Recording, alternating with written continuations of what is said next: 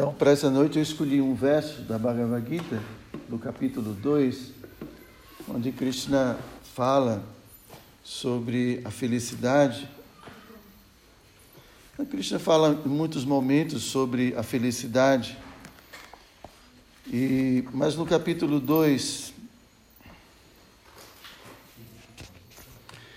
tem uma passagem, um verso muito interessante. Deixa eu só encontrar aqui o verso.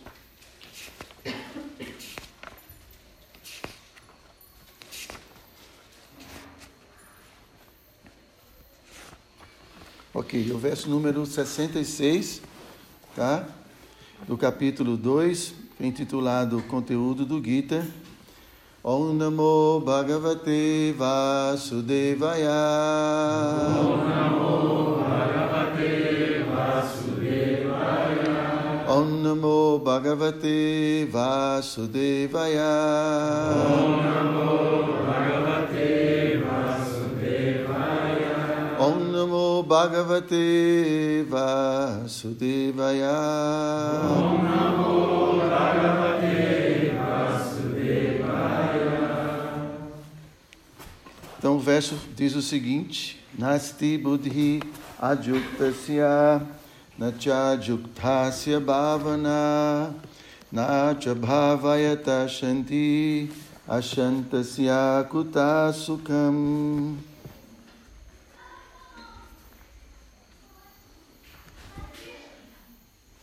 Então, na asti não pode haver buddhi, inteligência transcendental, adjuktasya, de quem não está vinculado à consciência de Deus, consciência de Krishna.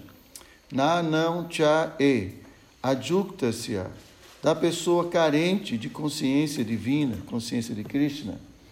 Bhava na mente fixa na felicidade. Na não cha e, abhavayata, da pessoa que não está fixa, shanti, paz, ashantasya, do não pacífico, kutaha, onde está sukham, felicidade. Então a tradução e o significado foram dados por nosso mestre espiritual, Srila Prabhupada.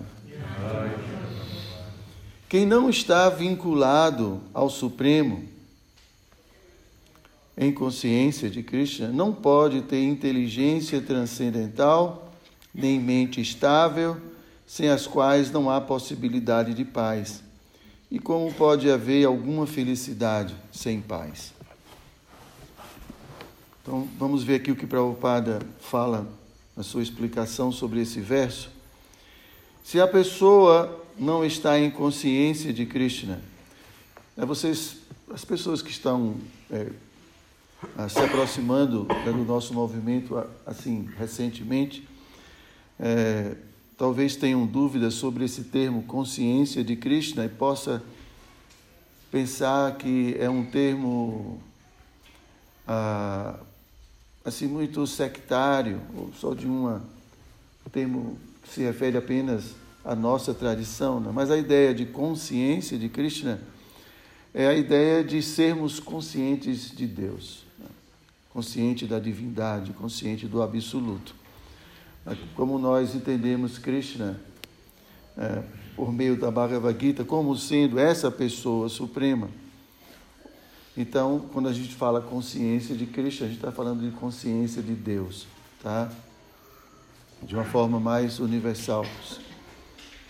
Então, se a pessoa não está em consciência de Krishna, então não é consciente de Deus, não há possibilidade de paz. Assim, confirma-se no quinto capítulo, 5:29, que quando alguém entende que Krishna, o Deus, é o único desfrutador de todos os bons resultados advindos dos sacrifícios e de penitências, que ele é o proprietário de todas as manifestações universais e que ele é o verdadeiro amigo de todas as entidades vivas, somente então é que se pode ter verdadeira paz. Logo, se a pessoa não for consciente de Krishna, sua mente não pode ter uma meta final. A perturbação deve-se à falta de um objetivo último. E quando se sabe que Krishna é o desfrutador e proprietário de tudo e o amigo de todos, então é possível, com uma mente estável, conseguir paz.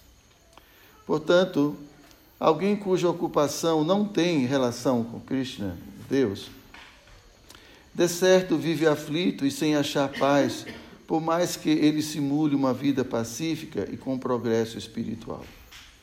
A consciência de Krishna é uma condição pacífica que se manifesta espontaneamente e que só pode ser alcançada na relação com Krishna.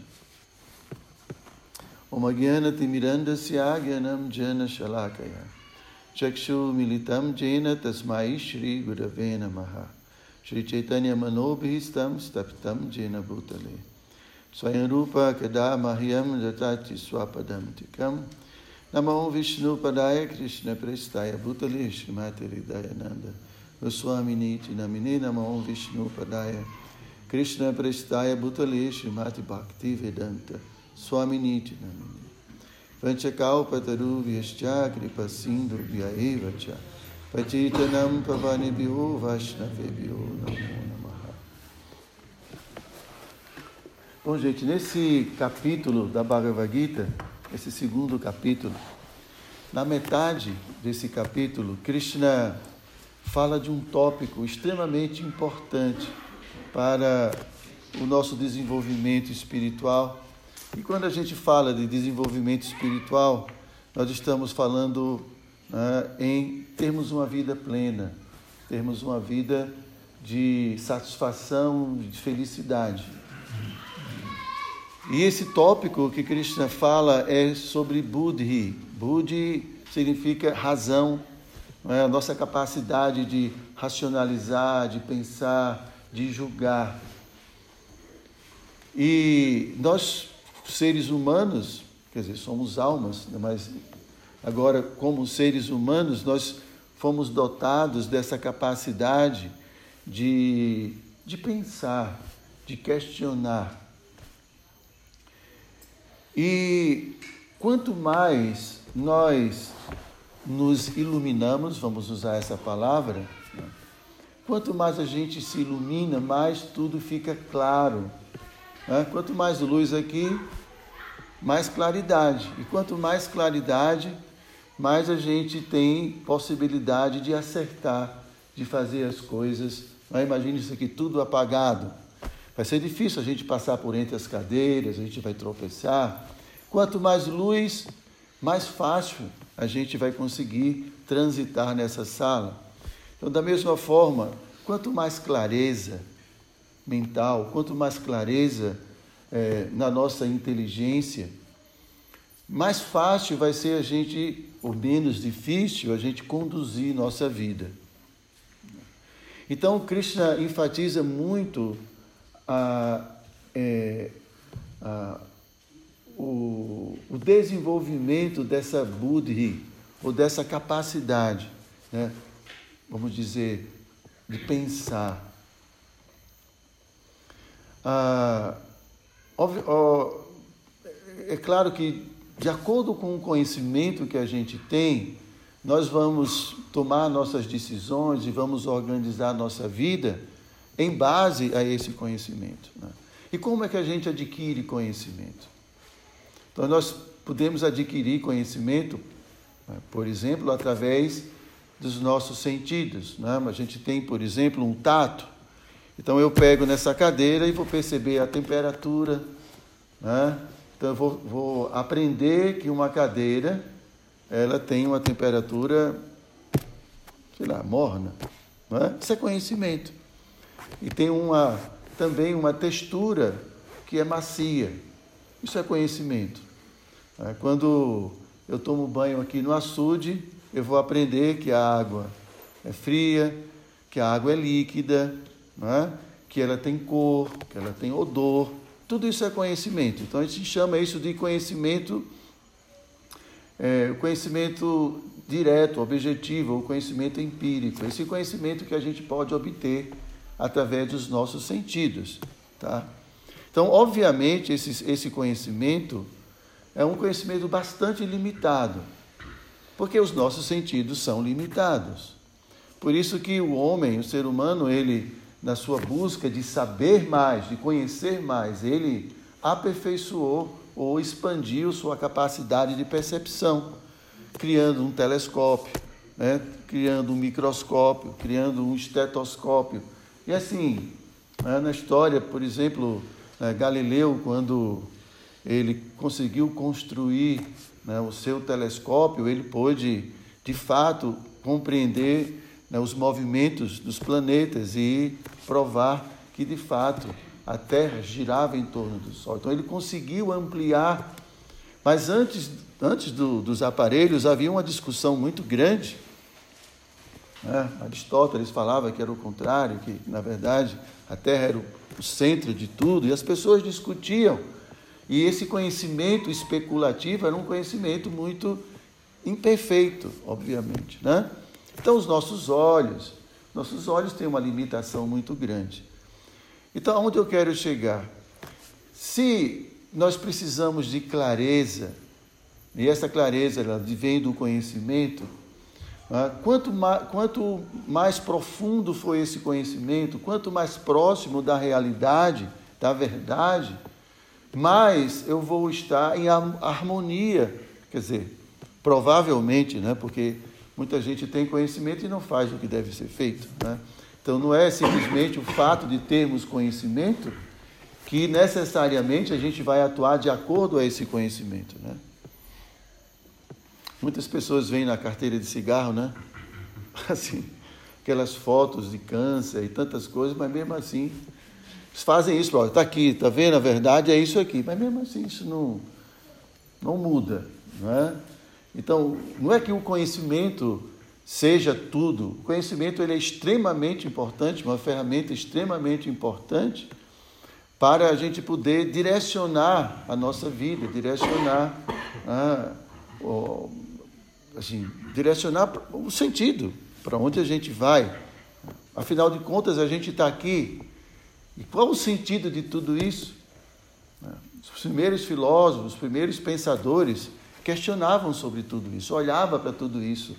Né? E a conclusão, é, assim, imediata é: isso aqui não pode existir por acaso. Né? Pelo menos a maior parte dos pensadores identificavam que isso aqui tem uma razão para existir. E aí, todo um trabalho no sentido de entender qual o objetivo da vida. Porque imagine só, se nós não temos um, se a vida não tem um objetivo, não tem um sentido né, último, mais ou menos vale tudo, né?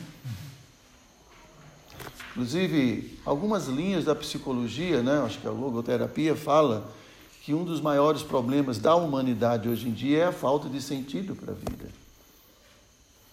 Então, a gente fica meio sem uma direção. Né? E isso deixa a nossa mente muito dispersa, como o Prabhupada está falando. Então, ah, existe também o conhecimento que a gente pode adquirir não é, com essa, por meio dessa especulação. A gente chama isso de anumana. É um processo que você vai especulando e vai tentando entender as coisas, como a gente vê isso né, pelo, por meio dos filósofos.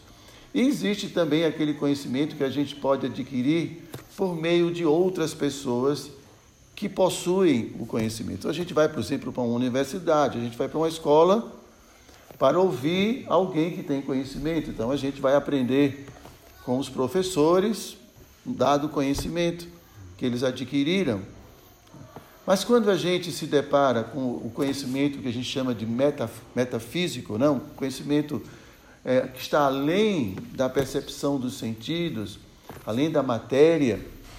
Então esse conhecimento ele ah, só pode ser adquirido né, por um processo que a gente chama de, de revelação. É um processo que a gente chama descendente. Né? E esse conhecimento, gente, é o que faz de fato a grande diferença na, na nossa evolução espiritual. Obviamente, esse tipo de conhecimento não é um conhecimento que a gente pode, pode provar empiricamente, por se tratar de um conhecimento que não pode ser percebido diretamente pela matéria, nem pelos processos é, científicos, de, de, as metodologias científicas. Né? Então, é um tipo de conhecimento que é intuitivo, é um conhecimento revelado. Mas não, não é, não é que esse tipo de conhecimento não tenha nenhum tipo de ah, metodologia, não sei se seria a palavra, não é que qualquer pessoa em qualquer lugar pensa qualquer coisa e assim já é, não é? Eu me recordo que, por exemplo, os primeiros filósofos, né, os socráticos, depois de Sócrates e tal, é, eles tinham uma vida é, voltada para a sese, uma vida preocupada com a virtude, né, com, com, havia uma preocupação muito grande no sentido de criar uma condição interna para que esse conhecimento superior pudesse chegar até ele. Né? Porque, em geral, pelo fato de estarmos dentro desse corpo, a nossa vida ela se torna mais uma vida instintiva do que mesmo filosófica. As pessoas são muito mais instintivas, muito mais voltadas para o comer, né, o dormir, as necessidades físicas. E, em geral, a gente negligencia muito filosofia, a gente negligencia muito o pensar, né, esse mundo interno. Então, ah, não é que uma pessoa que tem um padrão de vida amoral ou imoral, um padrão de vida é, materialista, né? ele vai ter a, a devida expansão de consciência para compreender aspectos muito sutis da realidade transcendente. Porque é como uma estação de rádio, você precisa sintonizar. Né? Então, são várias faixas. E se a gente não está situado numa faixa específica, a gente não compreende o que está ali, porque você não consegue acessar. Né? A gente chega na felicidade já já, tá? Estou fazendo um arrudeio danado, né? Então, a, porque a felicidade é uma conquista. Tá, podemos dizer que Cristo mesmo na Bhagavad Gita fala de tipos de felicidade. Então a gente tomar um sorvetezinho ali na lanchonete, né? dá um prazerzinho, né? Um prazer. E normalmente o prazer está ligado à satisfação, porque a felicidade está muito ligado à ideia de satisfação, de plenitude. É uma pessoa que está plena, ela está satisfeita, não é isso? Você come, come, come, estou satisfeito, então para de comer. Bom, subentende-se, né? Mas nem sempre o prazer significa satisfação. Porque uma pessoa, por exemplo, que quer fazer regime, como um pedaço de bolo desse tamanho, ela vai ter prazer, mas não vai ficar satisfeita. Ela vai ficar chateada porque quebrou a dieta dela. Não acontece isso? Então, nem sempre o prazer é sinônimo de satisfação. Às vezes a gente fala, estou cansado, mas estou feliz. A gente vezes trabalha, trabalha, faz uma porção de coisas, no final, poxa, estou cansado, mas estou feliz. Quer dizer, você passou por um processo de sacrifício, de dor, mas a consequência foi satisfação.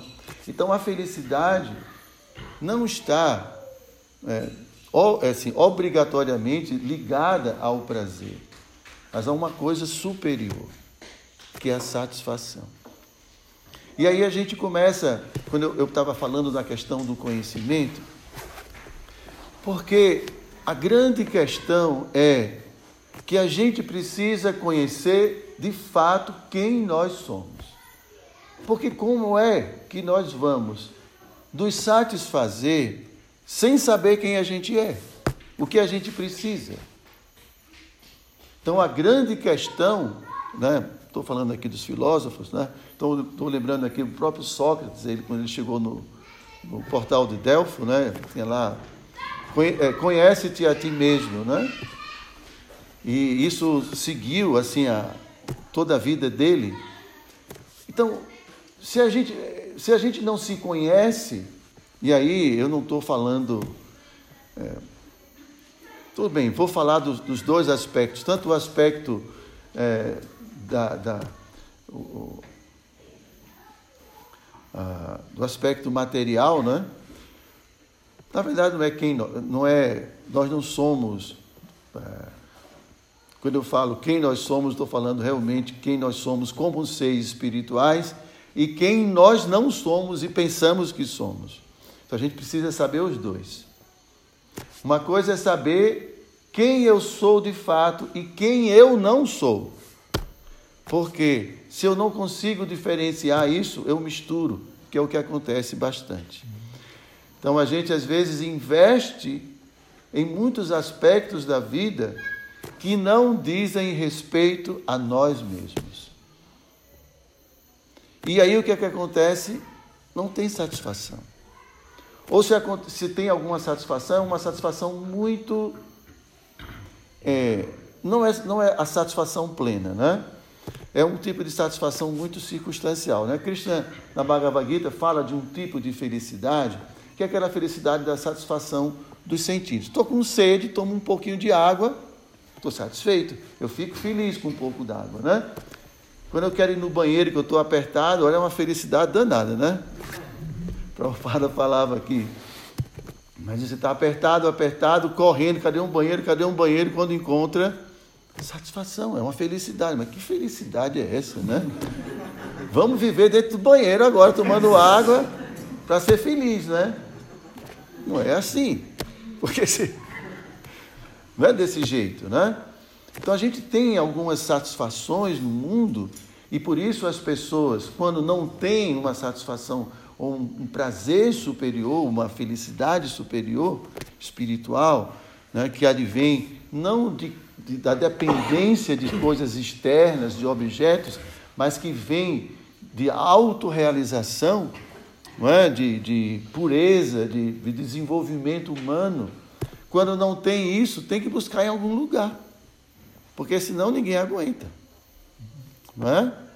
Então, quando a gente não encontra felicidade dentro, nem encontra felicidade fora, o que, é que a gente faz? Se mata. Desiste de viver. Porque ninguém aguenta. Eu estava ouvindo outro dia uma palestra, quando, quando é, a parte do nosso cérebro que é, assim, que é, que é responsável pelo prazer, não pela satisfação, mas pelo prazer, quando é atingida, assim, é, é, invariavelmente as pessoas defiam até a morte, porque não conseguem viver sem prazer. Tá?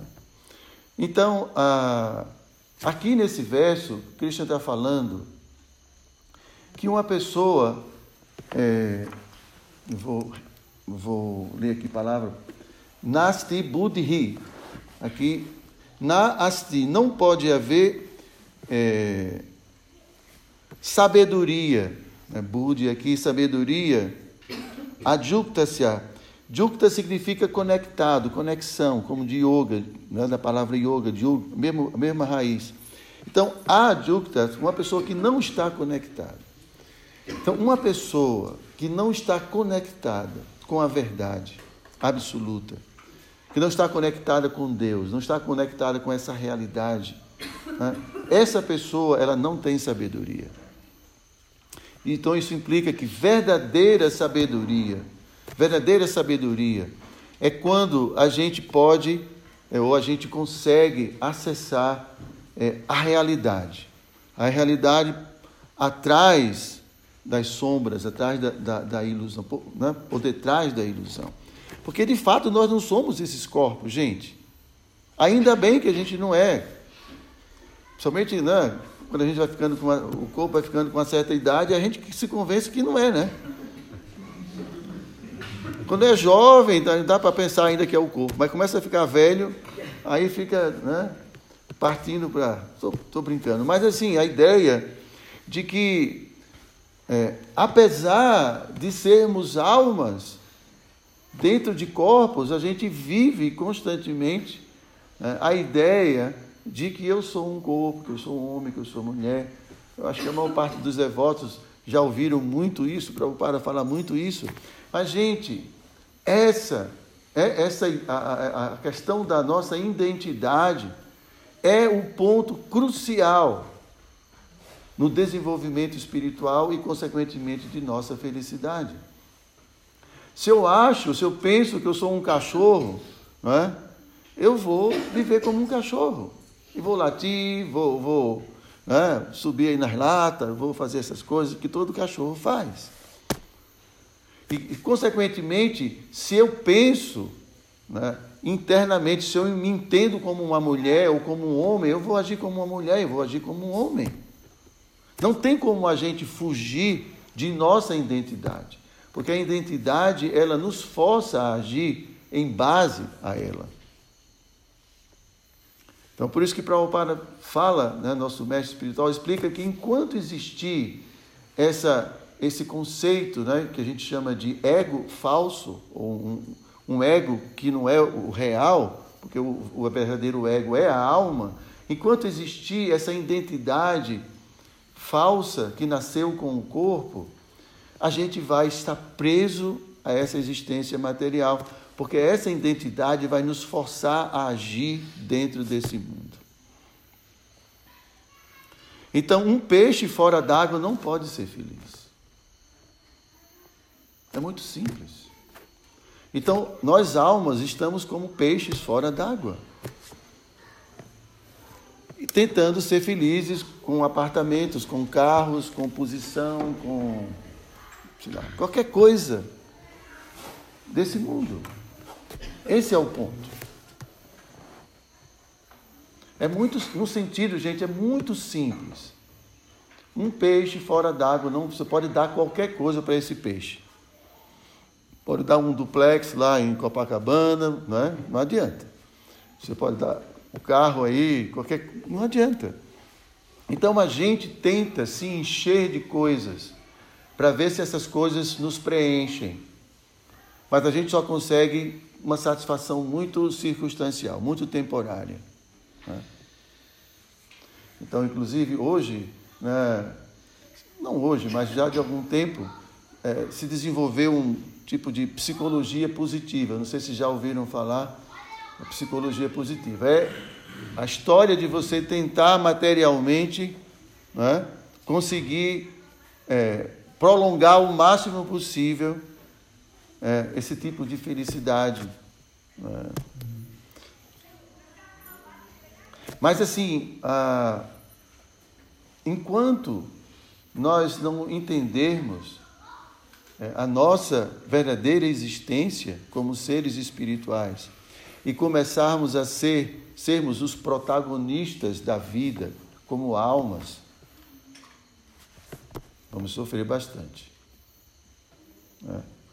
Todo, todos nós aqui estamos tentando essa felicidade, não é? essa proposta de felicidade, esse modelo de felicidade, de acumular, de ter, de conquistas materiais. Todo mundo está tentando isso. É? E tudo o que a gente consegue são pequenas gotas de felicidade. Tudo passa. É? Então, aqui nesse verso o Cristian fala, se uma pessoa ela não, não, não desenvolve essa clareza, que é ver a realidade, essa sabedoria, né? se ela não tem essa sabedoria, ela não consegue se conectar com a sua verdadeira essência, ela não consegue se conectar com Deus. Ela se torna uma pessoa adjucta-se, uma pessoa desconectada da sua realidade verdadeira. E uma pessoa desconectada da sua realidade não pode ser feliz. Eu não estou falando de estar feliz, é de ser feliz. Né? Porque a gente tá, pode estar feliz aqui, daqui a pouco, mas isso não é ser feliz. É diferente. Pleno, plenitude, satisfação. E uma coisa interessante, gente, que isso não implica que a gente não possa ter tristeza. A tristeza é muito diferente da depressão. Então, a tristeza é um sentimento que mesmo uma pessoa feliz pode ter diante do sofrimento de outro ser, diante eh, da, da doença, diante né, de muitas situações difíceis do mundo. Mas isso não descamba para uma depressão, isso não descamba para um, um, uma vida é, negativista. Não. É, é, é, simplesmente um momento. É?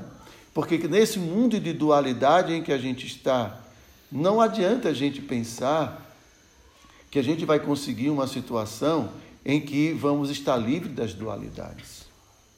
A gente pode tentar criar uma situação em que só haja temperatura agradável, né? Então a gente está dentro de casa, ar-condicionado. Sai do carro, sai correndo, entra dentro do carro, ar-condicionado, né? Sai do carro, entra correndo no trabalho para não pegar. Né? Então, assim, por mais que a gente se esforce, e isso é o que o, ser humano faz né, com o avanço da tecnologia, tentar criar uma situação em que todas as nossas experiências sensórias sejam agradáveis. Não é? Mais ou menos assim. Então a gente só tem que ver coisa bonita. Então as coisas têm que ser bonitas. As coisas têm que ser gostosas.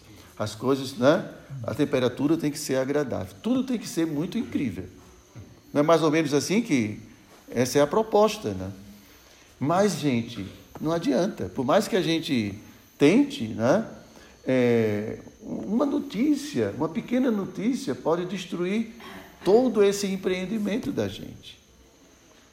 Uma topada, uma dor de cabeça, uma notícia né, que a gente recebe no telefone, está lá no palácio, né? Mas olha, o governo tá, aumentou o imposto. Já, já começou a ficar. E assim, qualquer coisa tira, porque é artificial. A gente tenta artificialmente criar uma situação que nos isole, é tipo uma bolha em que nada nos perturbe. Não existe isso. Isso é muito frágil. Né? Então, é, nós precisamos é, aproveitar a vida para construir dentro de nós mesmos uma estrutura que está preparada para essas dualidades. E quando elas vêm, como Krishna vai falar na Bhagavad Gita para Juna, é, nesse capítulo mesmo, Krishna vai falar assim para Juna: você não pode perder essa buddhi, você não pode perder sua clareza, você não pode perder essa, essa percepção da realidade. Tenha cuidado com isso. Ele não fala dessas palavras, né? Mas Krishna vai começar a dizer para ele como é que você. os perigos, né? como você pode perder tudo isso. Krishna vai falando, sabe como é que você pode perder tudo isso, Ajuna? Se você começar a contemplar esse mundo. Né? Você começa a contemplar as formas, ou contemplar os aromas. Né? Porque quando a gente contempla, contemplar significa ficar ali olhando, a mente começa a se envolver e começa a surgir o que a gente chama de desejo. Conhece a palavra desejo? Ninguém tem desejo, né? Então, como é que, os, como é que as indústrias e os, os, o comércio, como é que o comércio faz para conquistar o freguês? Tem que estimular desejo. Não é? E é assim que funciona. E o pessoal sabe como estimular, né? Estimular. Então, 50% de desconto, né? Não é nem isso, mas então você, não é? você é estimulado o tempo todo. Então o que, é que acontece? Quando a gente é estimulado dessa forma, nós começamos um processo de raciocínio né, em que eu vou começando a esquecer quem eu sou. Porque uma alma, para uma alma desperta, não tem sentido né, é, perder tempo ou gastar energia com coisas supérfluas. Não tem sentido. Você precisa acreditar que aquilo vai te fazer feliz para você. E é assim que eles fazem. Mas na época, muitos anos atrás, tinha aquelas propagandas de cigarro, nem sei mais, acho que não sei se é proibido hoje na, televisão. Mas na época, né?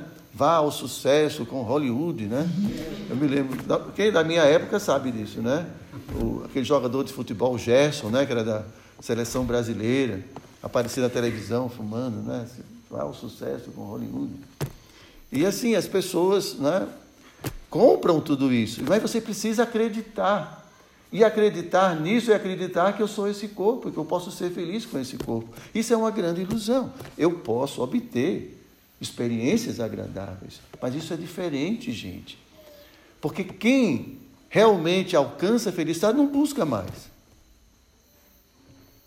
Quando você está procurando uma coisa e você acha, você vai continuar procurando? Hã? Não tem sentido. Você já achou.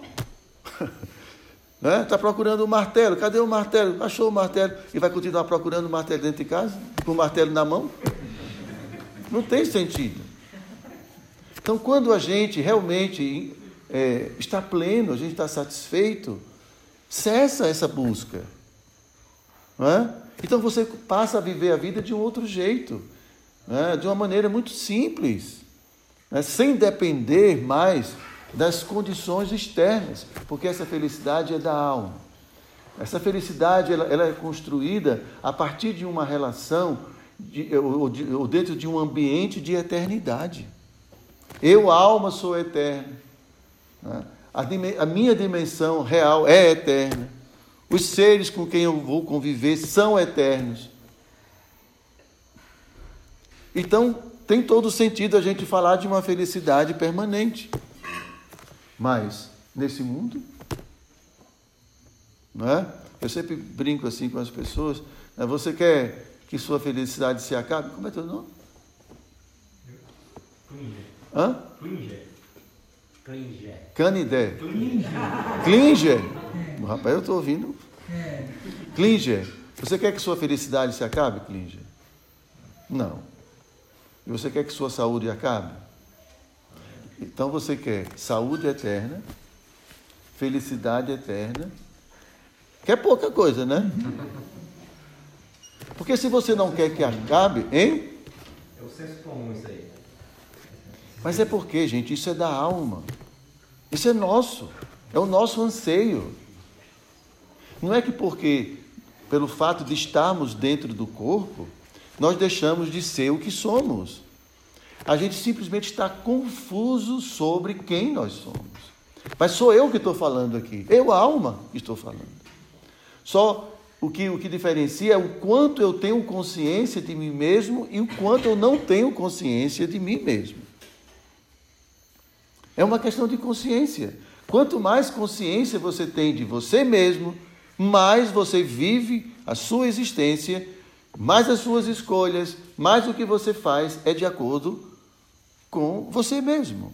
Agora, quanto mais iludido eu estiver acerca de mim, mais eu vou ser quem eu não sou e mais triste eu vou, sou, eu vou ser. É simples. Então, é, é, o, o que a gente chama de autorrealização é esse processo pelo, é, né, por meio do qual eu vou dissipando a ilusão acerca de mim, aprendendo mais sobre mim mesmo e começando a viver a minha vida. Simples. É simples, mas difícil pra caramba. Então, essa é, a, é, é, o que Christian fala da felicidade, essa sabedoria. Né? E aí Christian vai continuando. Sem essa iluminação, sem essa Budi, a gente também não tem é, domínio sobre nossa mente. Então, a inteligência, como o Maharaj estava falando ontem, ela está acima da mente. Então, se né, nós não temos é, conhecimento acerca de nossa existência espiritual como almas, né, e estamos completamente identificados né, com o corpo, quem manda é a mente e os sentidos. Quem comanda tudo? Então a alma é apenas um passageiro, a gente fica como um passageiro dentro do corpo experimentando tudo que o corpo está passando. Então os olhos veem uma, alguma coisa e aí a mente deseja aquilo, e a gente vai atrás, e fica assim numa espécie de, de piloto automático. Sendo conduzido o tempo todo. Ninguém, quase ninguém tem consciência né, do presente, ninguém tem consciência do momento, simplesmente vive né, por, pela programação né, que ela foi, ela foi submetida. Uma programação. Acorda de manhã, escova o dente, né? Bom, vamos considerar, né? E escova o dente, toma um banho, vai entrando no carro, vai para o trabalho, tudo ali, mesma rua, dobra a esquerda, dobra a direita tal. Está ali. Né? E fala, vê o jornal, não sei o quê, não sei o quê, fica aquilo ali.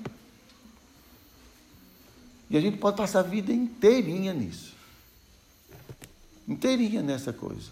Sem dar conta de nossa existência. Só os sentidos e a mente ali. E a inteligência só participa do processo para auxiliar a mente a fazer o que ela deseja. Só isso. A vida da gente fica tudo isso. Fica girando só em tudo. Não consegue subir. É, como o Maharaj estava falando, essa estrutura a gente precisa entender. Então, se a gente quer minimizar nosso sofrimento nesse mundo, né, bom, definitivamente a gente só vai solucionar quando a gente sair daqui, né? E ir para um lugar onde a natureza é absoluta, é absolutamente pura.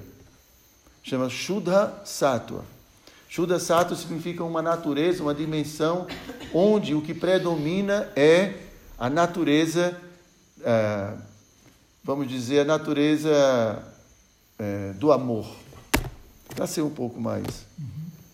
É difícil explicar. Então, existe uma dimensão, uma realidade, né, onde absolutamente tudo é bom. Não existe dualidade. Mesmo a tristeza é felicidade. Tudo é felicidade. É absolutamente perfeito. Né? Então, nesse estado, nesse ambiente, a gente pode dizer que a gente desfruta de uma felicidade permanente. Agora, quem está nesse mundo, quanto mais se conecta a essa realidade, quanto mais conectado a essa realidade e desconectado dessa outra, mais ele conquista essa felicidade, mas essa felicidade nele é constante. Quanto mais, quanto mais associado a essa realidade.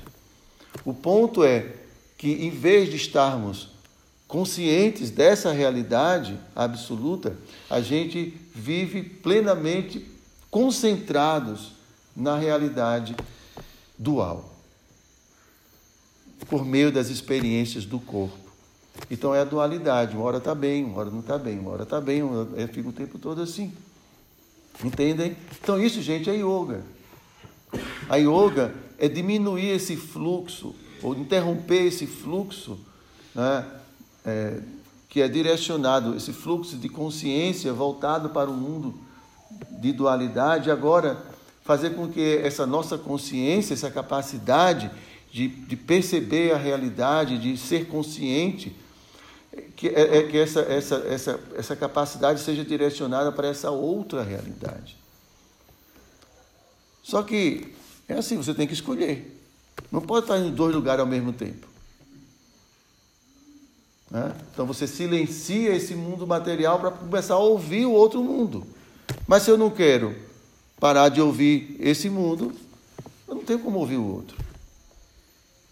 Tá? Então, devido assim ao nosso apego, devido ao nosso estilo de vida, a gente fica preso a essa realidade. E quando fala de meditação, quando fala de parar um pouco a mente, como falam, pensar em Deus, não consegue, porque está preso a isso. A mente já está completamente condicionada a esse processo e vai parar. Não consegue parar. Né?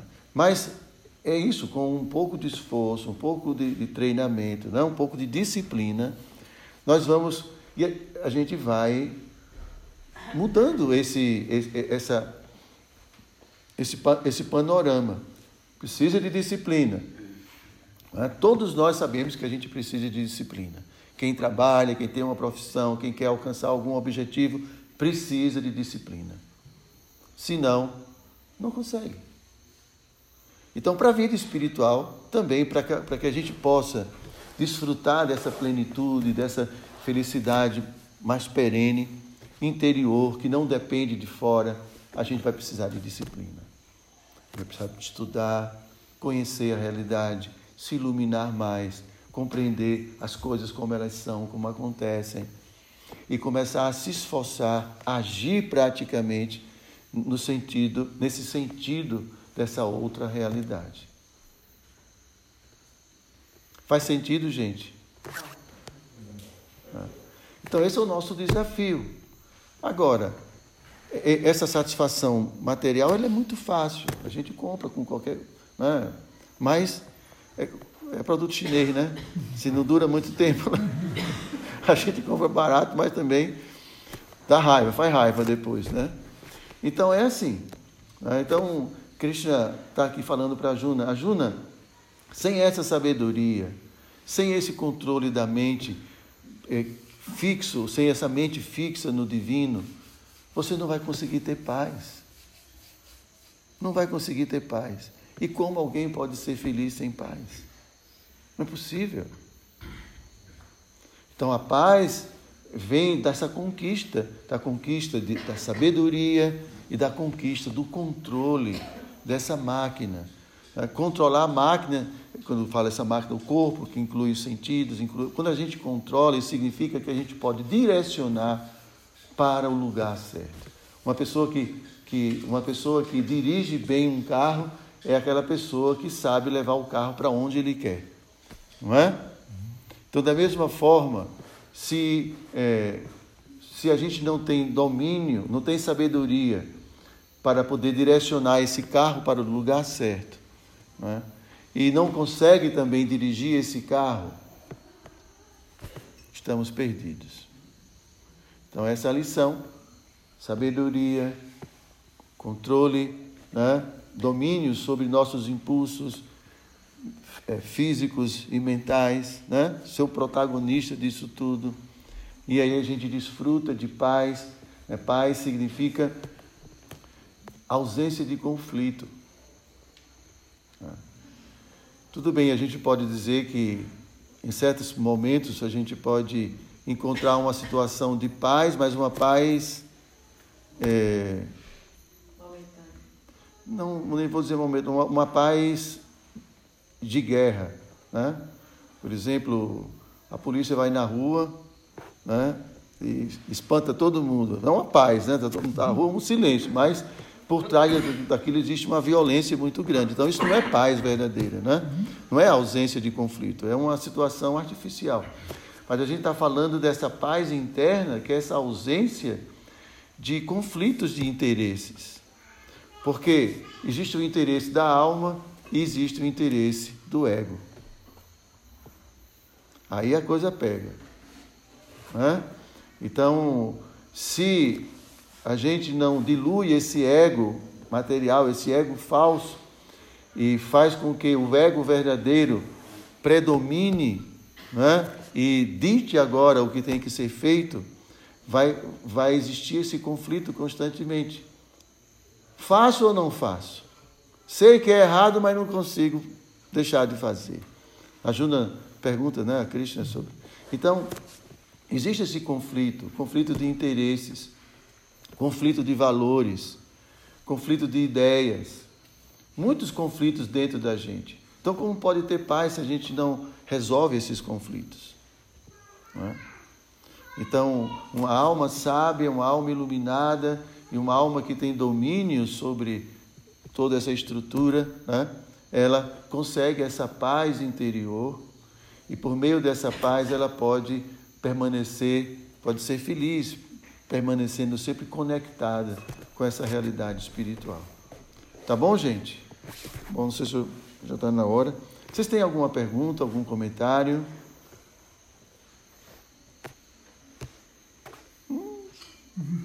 Diga, Prabhu. Qual é a, a forma mais para fazer essa conexão?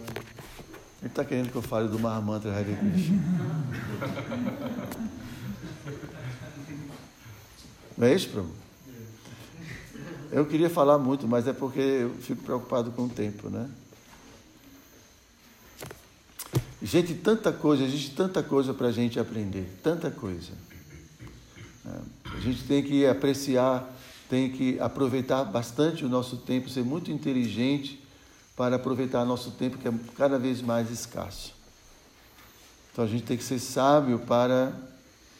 Porque tem muita coisa que pode nos ajudar bastante, pode tornar a nossa vida muito diferente, no sentido positivo. Né? Então, o Mahamantra, que a gente canta muito, é uma ciência, existe uma ciência muito grande por trás do Mahamantra. Né? Mas a ideia principal é que existe uma força que permeia tudo e que, nos, que, que está nos levando para a perfeição, ou para essa autorrealização. Existe uma energia que está conduzindo todos nós para a autorrealização. A alma que, que somos possui três características principais. Acho que eu já falei em outros momentos, mas tem pessoas que. Então, uma característica da alma é a, a sati, que significa existência. A alma existe, significa que ela nunca vai deixar de existir. Então é o que a gente entende por eternidade. Então a primeira característica da energia espiritual é que ela é sati, ela é sempre existente, não tem princípio nem fim. Então isso é a alma, a alma existe. Outra característica é a consciência, né? Se chama chit. Chit significa consciência. Então nós temos a capacidade de saber, de conhecer. Então isso é da alma, tá? Então dentro do corpo a gente tem essa sede por conhecer, por aprender, por desvendar, tudo isso é, é da alma, é a natureza da alma, Tite. E existe uma outra energia muito importante, que é chamada de Ananda, que é a bem-aventurança, felicidade. Só que essa energia ela se manifesta é, de uma forma muito, assim, uma forma muito enfática, muito, muito presente na nossa vida, que é nos relacionamentos. É, essa é a energia do amor, do afeto, dos relacionamentos, dos sentimentos. É, a... Então, porque o sentido da existência é a felicidade. Quando você conclui tudo, né, assim, o que resta fazer é desfrutar, né? É ser feliz. Então Deus não tem mais o que fazer, porque Ele já é. Então o que existe, não, não tem o que, o que, o porvir, né? Só existe o presente. O presente é a felicidade. E essa energia chamada é, Ananda ou Ladini, né? ela é a responsável por criar né, todos os enredos e todos os humores e né, e a gente vê isso nesse mundo, tá? É, essa energia dentro da gente está atuando mesmo nesse mundo quando a gente sente saudade de alguém, quando a gente se veste, quando a gente se pinta para atrair alguém. Tudo isso é essa energia. Só que essa energia originalmente existe para ah, expandir eh, a felicidade nesse ambiente espiritual. Então, todos nós, almas espirituais, existimos para expandir cada vez mais a felicidade, né? vivendo uns com os outros, amando uns aos outros, compartilhando tudo isso. Isso é a perfeição. Faz sentido, não faz? Todo mundo quer amar e ser amado, isso é a realidade. Né? Então, ah, ah, como Deus, né, ele cria tudo com o seu propósito, e o propósito dele é esse, é a felicidade. Então, essa energia, ela está dentro da gente, só que agora, dentro desse corpo, essa energia está. É como, por exemplo, a energia elétrica, no ar-condicionado fica frio, né? né? No, no, no, no, no aquecedor fica quente. É a mesma energia. Só que quando ela, essa energia ela está filtrada pelo ego falso, ela se transforma em luxúria, se transforma numa atitude muito egoísta. É o mesmo amor, só que agora transformado, né? É o termostato, né, que chama. O termostato, né? Esquenta e esfria, né? É. Então, o que é que acontece? A gente precisa é, é, direcionar agora essa energia para o, o lugar certo. E o Mahamantra, a gente, a gente canta Hare Krishna. Hare é essa energia que, tá, que faz parte de nossa existência como almas. Nós temos, assim como, por exemplo, uma gota de água do oceano, não é? Uma gota de água do oceano tem cloro, né? Como é? é? sal, uma porção de. Não é? E assim por diante. Da mesma forma, nós almas temos é, elementos constituintes. Né? E, um, e uma, uma dessas energias que a gente falou é essa energia. Então, Hare está no, no, no, no, no vocativo, né? Então a gente está invocando essa energia. Então, em outras palavras, a gente, essa energia, ela quer se tornar viva. Assim, no sentido, ela quer estar presente, ela quer se realizar. Porque nós fomos feitos para isso. Não fomos feitos, nós existimos para isso, para a felicidade, para o amor. Então, como essa energia está sufocada devido às coberturas materiais, né? então a gente sofre muito achando que eu vou ser feliz assim, que eu vou ser feliz assim, completamente. Eu não sei se estou sendo claro.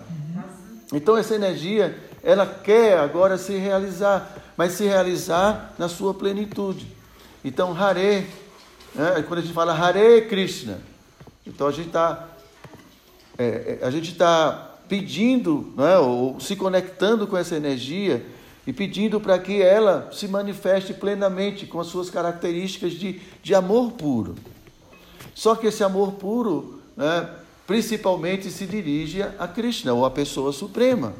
Então eu falo Hare Krishna. Né, que esse amor flua para esse, para esse ser supremo. E que esse amor flua para todos os seres. Então, isso é o significado do mantra. A gente está pedindo a essa energia que se personifica. Não tem essa mocinha do lado de Krishna? Então, essa, essa mocinha é Hare, essa energia personificada, que a gente chama também de Ladini. Então, essa energia, ela, ela manifesta, é, assim, ela tem a capacidade de manifestar os sentimentos que, que, que envolvem os relacionamentos. Quando a gente fala, faz uma serenata, não Pra... Hoje não faz mais isso, né? Não sei o que, você faz, não sei. Mas o cara está lá cantando, é Ladino Shakti ali. Só que, né? Está se manifestando para um, alguma coisa nesse mundo. né? Então, quando a gente escreve aquela carta cheia de. Né? É Ladino Shakti. Só que a gente está direcionando tudo isso, às vezes, para um corpo, para uma coisa assim, limitada, temporária. Originalmente, essa energia ela é plena na dimensão espiritual. Então, é, toda a existência gira, se move por essa energia. Porque você pode ter existência, você pode ter consciência, mas sem relacionamento, que sentido tem? Eu existo, sou consciente que existo, mas não tem sentido. Então, o que dá sentido à vida é essa, essa energia chamada Ladini Shakti, que preenche nossos relacionamentos, tá? Só que agora a gente precisa direcionar. Então, a gente fala, então, quando a gente está adorando Radha e Krishna, a gente, bom, quem entende, entende, né? Quem não entende, fica só. Mas a ideia por trás é essa. Nós, almas, Existimos para amar. E essa energia, ela vai se manifestar né, de uma forma ou de outra. Né? É, Jung fala um pouco sobre essa, essa energia que quer se realizar. E que se a gente não, não se esforça por, por, por, por torná-la real, a gente vai adoecer. De alguma forma, a gente precisa se realizar. A gente precisa realizar nossas potencialidades como seres espirituais. Uma pessoa está no canto, né? Oi? Uma pessoa está nesse momento do canto, repetindo o mantra, e vem um choro, vem uma coisa assim mais forte, assim, uma tomada assim, que mexe muito assim dentro mesmo, assim, que a pessoa passa o dia todo meio fora do lado. O que é que isso significa? Está é, tá tocando a gente de alguma forma, né? Gente, é, é, nós não podemos restringir o mundo só a coisas densas. O que nos move é um mundo interior, um mundo subjetivo, que a gente não vê. A gente vê corpos, né? E a gente dá tanta importância a essas coisas, mas esse mundo interior, que é um mundo subjetivo, um mundo que a gente não vê, é, é o que de fato é importante, é significativo. Então, muitas coisas sutis, muitas energias estão atuando na nossa vida e mexe. Né? A alma tem registro de todas as, toda a sua passagem dentro desse mundo. E muitas coisas é, é, que a gente tem na nossa vida, que a gente experiências tocam essas lembranças, reminiscências, lembranças. Cada um tem, né, suas suas experiências, né? Então é isso. A, gente, a, a vida a gente precisa trabalhar mais esse lado espiritual, esse lado interior, trabalhar é, esses aspectos da vida que são definitivos, são importantes para nossa autorrealização. Tá bom? Então, gente, muito obrigado pela paciência de vocês. Hare Krishna.